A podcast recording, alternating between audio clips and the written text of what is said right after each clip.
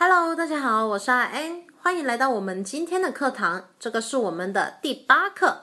今天要讲的主题呢，就是掌握幽默规则，成为顶级的幽默大师。想要成为一名幽默大师，自然就得应付得了各种场景。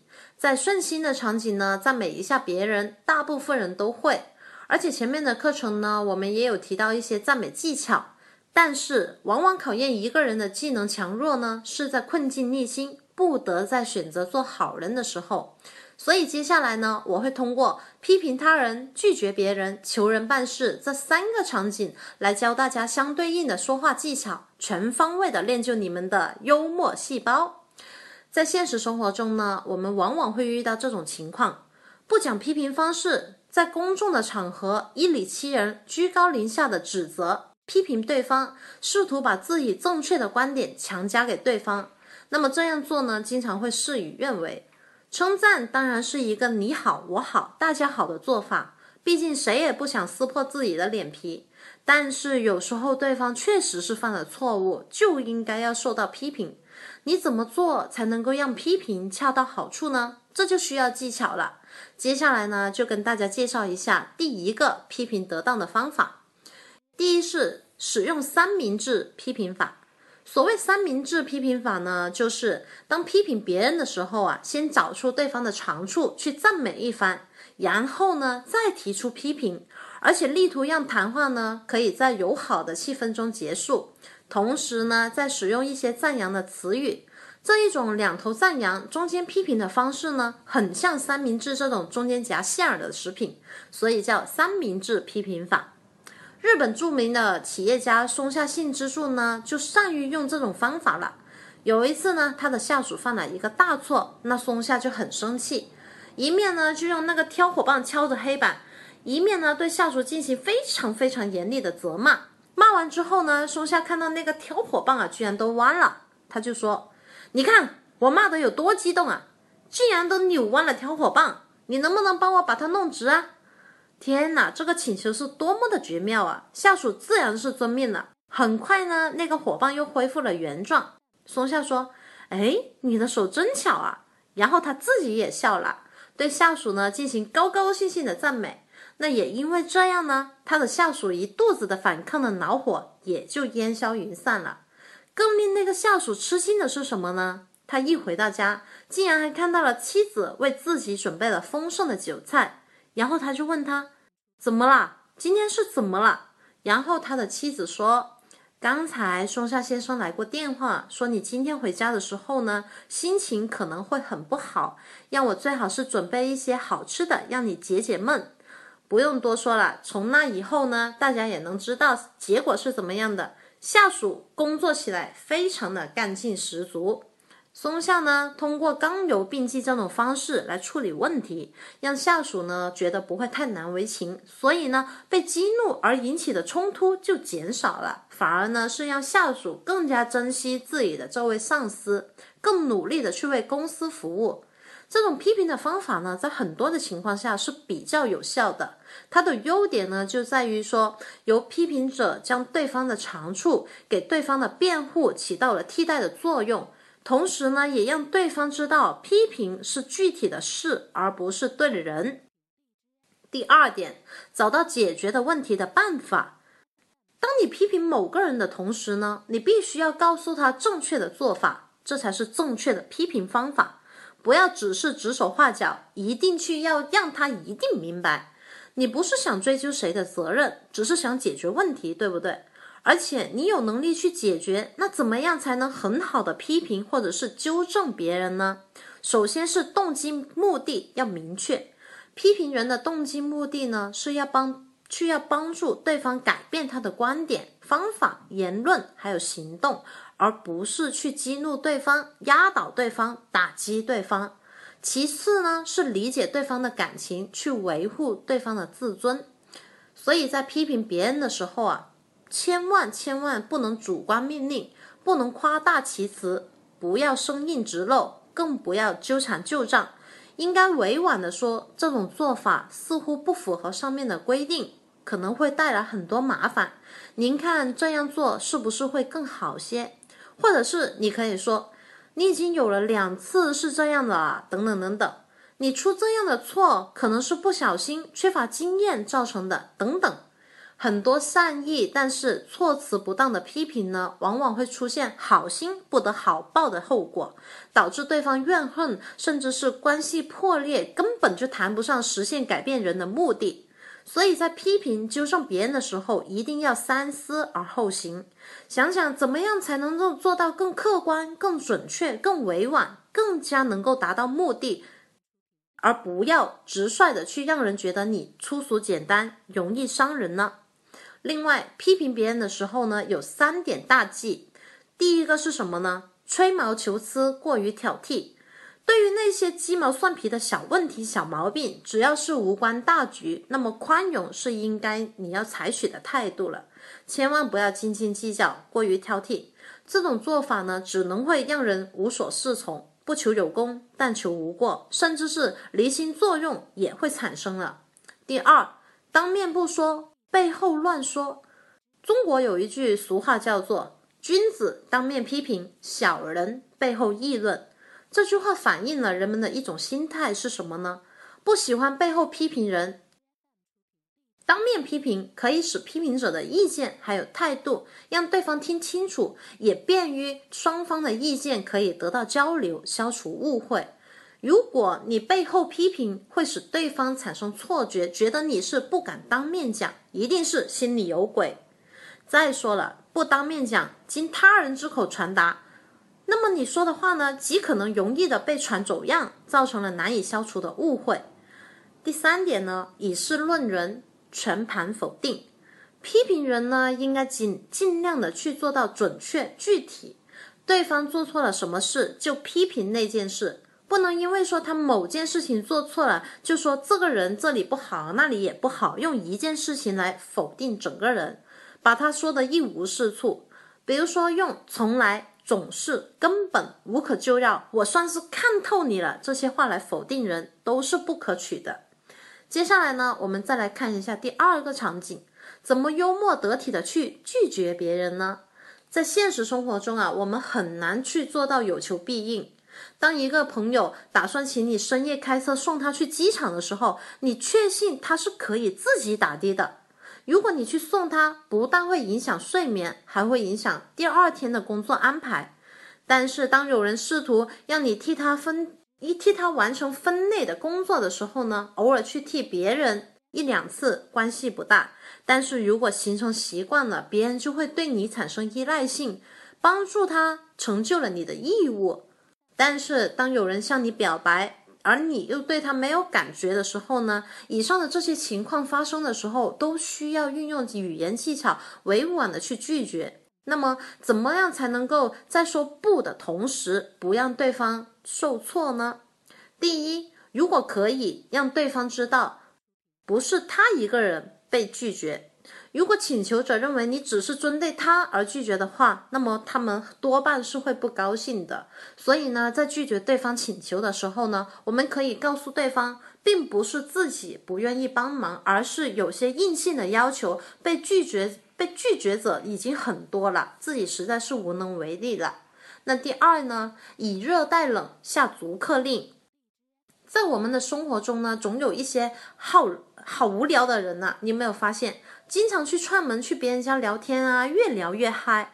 他们很多时候呢，也没有意识到自己的行为是在耽误您做事，还以为你很乐意听他说话。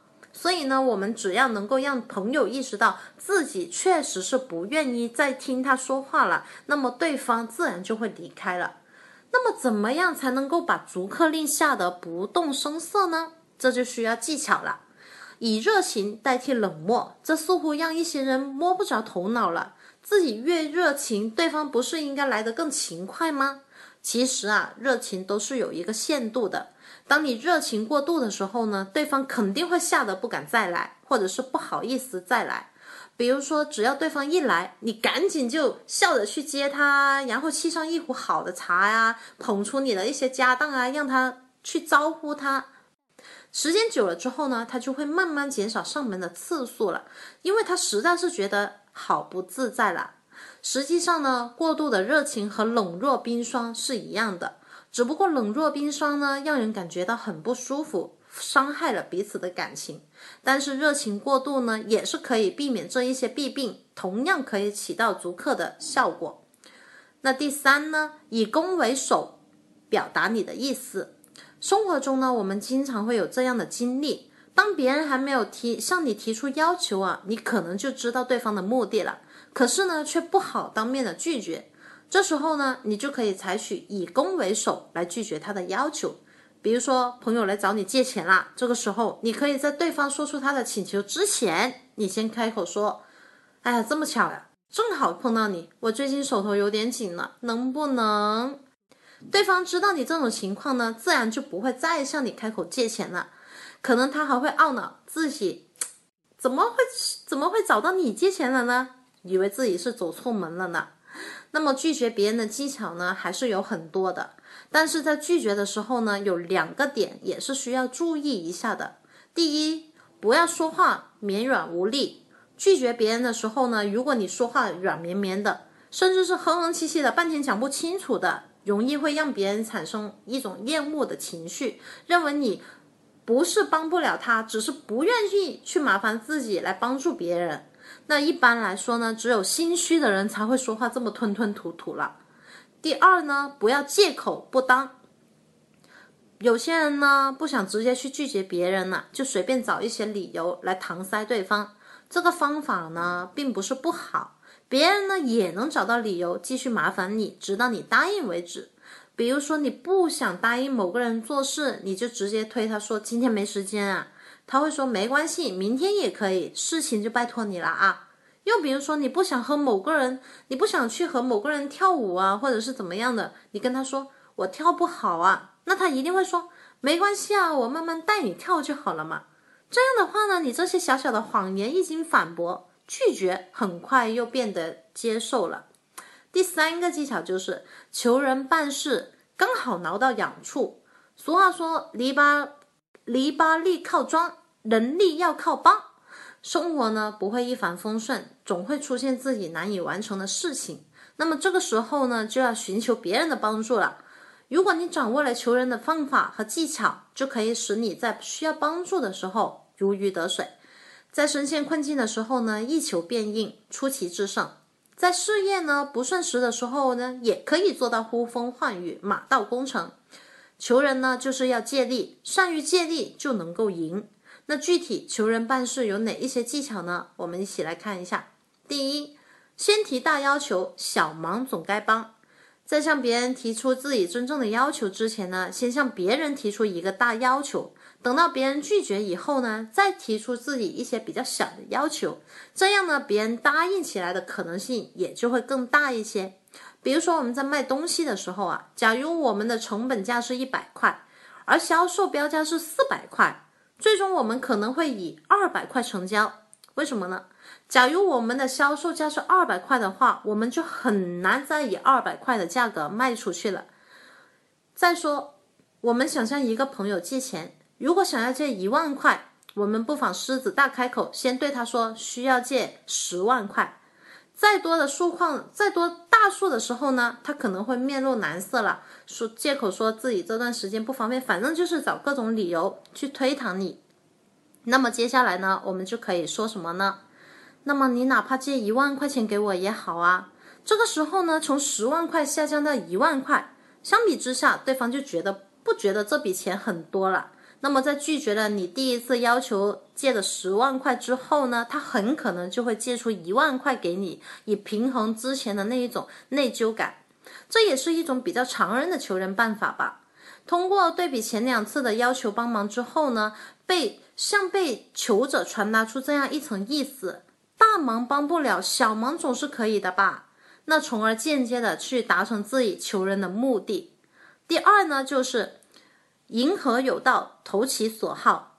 有一次呢，一个著名的相声演员啊，来到山东烟台演出，几家新闻单位的记者都来采访他了。那没想到呢，这个先生都婉言的去拒绝了，这样记者们都觉得好失望啊。那这时候呢，有一位记者呢，他再去找他，他说：“先生啊，我是一个相声迷，我对现在的相声表演有一些自己的看法，等等等等。”那先生一听，便十分热情的接待了他。这位记者呢，正是用他自己和先生的共同的一些爱好去做文章，巧妙的打开了那一个先生的话匣子，顺利的去完成了自己的采访任务。其实每个人都渴望被别人理解。如果和被求者有了情感的共鸣，满足了他自己那一种需要被人理解的心情之后呢，就会拉近了彼此的心灵距离，那么对方呢也就乐于帮忙了。所以呢，在交谈中要想说服对方，就应该投其所好，这样你的话呢才能够在对方的心中产生作用。第三呢，善于找寻找各种利益的平衡点。如果一件事情是双赢的。那么很容易打动别人一起去做。在现代社会中呢，求人办事要让对方清晰的看到利益，让说服的过程变成寻求共同利益的过程，肯定会收到良好的效果。那么对方做起事情来呢，也一定会尽心尽力。